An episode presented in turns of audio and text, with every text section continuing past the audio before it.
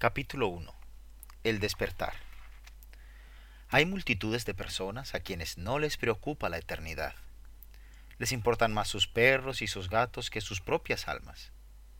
Es una gran bondad que se nos haga pensar en nosotros mismos y en nuestra situación con respecto a Dios y al mundo eterno. Esta es, a menudo, una señal de que la salvación viene hacia nosotros. Por naturaleza no nos gusta la ansiedad que nos produce la inquietud espiritual e intentamos, como haraganes, volver a dormirnos. Esto es una gran insensatez, pues el riesgo lo corremos nosotros si vacilamos con la muerte tan cercana y el juicio tan seguro. Si el Señor nos ha escogido para vida eterna, no nos dejará volver a nuestro sueño. Si somos sensatos, pediremos en oración que nuestra ansiedad por nuestras almas no desaparezca hasta que seamos salvos con certeza. Digamos de corazón, aquel que sufrió en mi lugar tendrá que ser mi doctor. Consuelo para mí no habrá hasta que Jesús sea mi consolador. Sería espantoso bajar al infierno en mitad de un sueño y allí abrir los ojos ante un abismo entre el cielo y nosotros. Será igual de terrible que se nos haga ver que debemos huir de la ira venidera y luego nos sacudamos de encima la influencia de la advertencia y regresemos a nuestra insensibilidad. He hallado que aquellos que pasan por alto sus convicciones y continúan en sus pecados, no se les despabila tan fácilmente la próxima vez.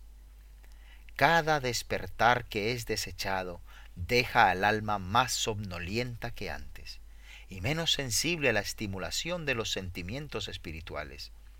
Así pues, nuestro corazón debería temblar ante el mero pensamiento de deshacerse de su angustia de una forma que no sea la correcta.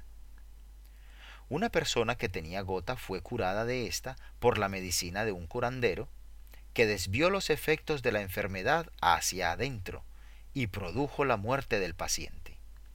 Ser curado de ansiedad mental por una falsa esperanza sería una cosa terrible. El remedio sería peor que la enfermedad. Mucho mejor sería que nuestra sensibilidad de conciencia nos causara largos años de angustia que perderla y perecer en la dureza de nuestros corazones. Sin embargo, el despertar no es algo en lo que quedarse, ni que se debe desear que se prolongue durante meses. Si me despierto sobresaltado y veo que mi casa está en llamas, no me sentaré en el borde de la cama y me diré a mí mismo, Ah, espero estar despierto de verdad. De hecho, estoy profundamente agradecido por no habérseme dejado seguir durmiendo. No, querré escapar de esa amenaza de muerte, así que me precipitaré a la puerta o a la ventana para poder escapar y no perecer en el sitio donde me encuentro. Sería una bendición discutible ser despertados y sin embargo no escapar del peligro. Recuerda, el despertar no es la salvación. Un hombre puede saber que está perdido y sin embargo nunca ser salvo. Se le puede hacer recapacitar y aún así puede que muera en sus pecados. Si descubres que estás arruinado, pensar en tus deudas no las solventará.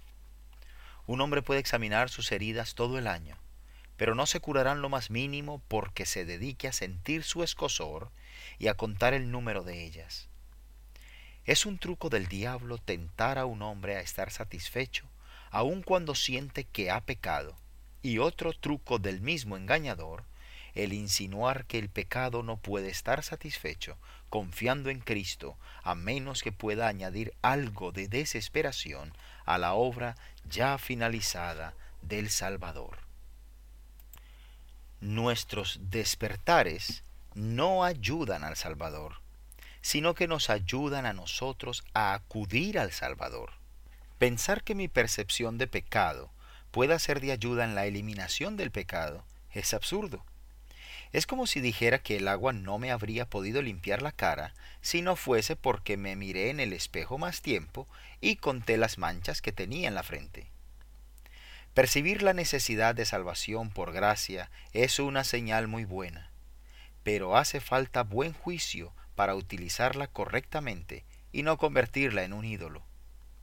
Hay quienes parecen haberse enamorado de sus dudas, miedos y ansiedades no se les puede apartar de sus terrores. Parece que se hubieran amarrado a ellos.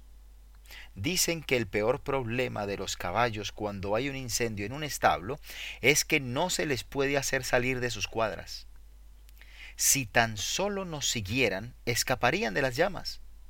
Pero es como si el miedo los paralizara. El miedo al fuego les impide escapar del fuego. Querido oyente, ¿Te impedirá tu propio miedo a la ira venidera escapar de ella? Esperamos que no. Cierto hombre que había pasado mucho tiempo en la cárcel no quería salir. La puerta estaba abierta, pero él rogó aún con lágrimas que se le dejara quedarse donde había estado tanto tiempo. ¿Encariñado con la prisión? apegado a los cerrojos de hierro y a la comida de la prisión, este prisionero debía estar un poco mal de la cabeza.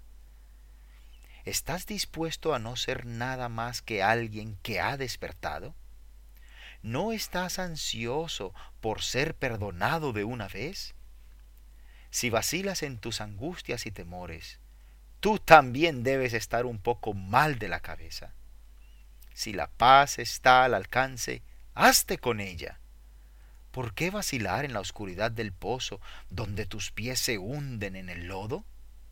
Hay luz al alcance de tu mano, una maravillosa luz celestial.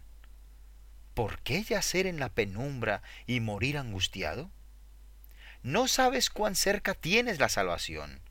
Si lo supieras, ciertamente extenderías tus manos y la tomarías, pues está ahí y sería tuya con solo tomarla.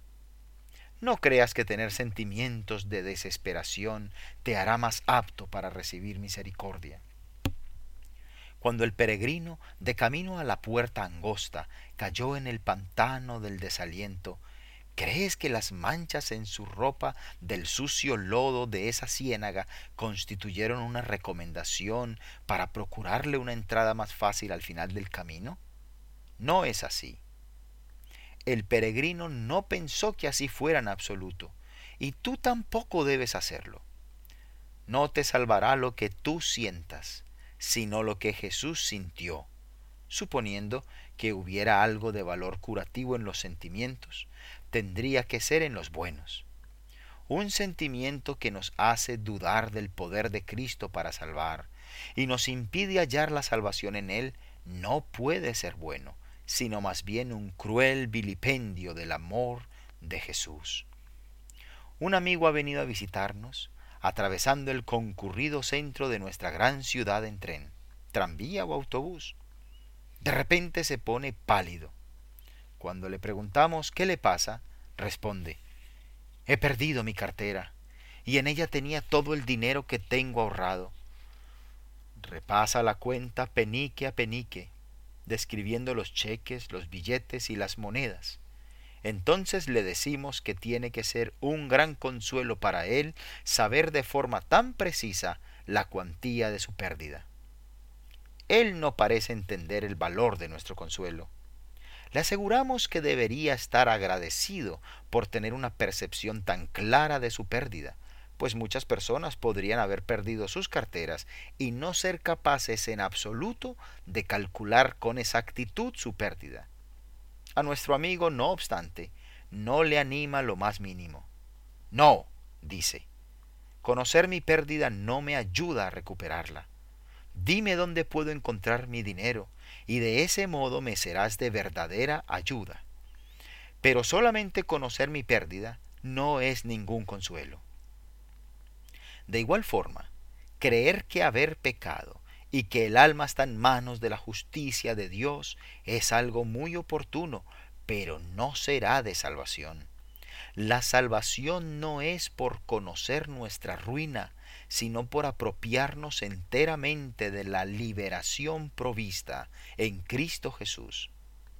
Alguien que se niega a mirar al Señor Jesús y persiste en vivir en su pecado y ruina, se parece a un niño al que se le cayó una moneda en una alcantarilla y se quedó allí varias horas consolándose con decir, fue rodando justo hasta ahí y se metió justo entre esas dos barras de hierro. La vi cómo se cayó ahí dentro.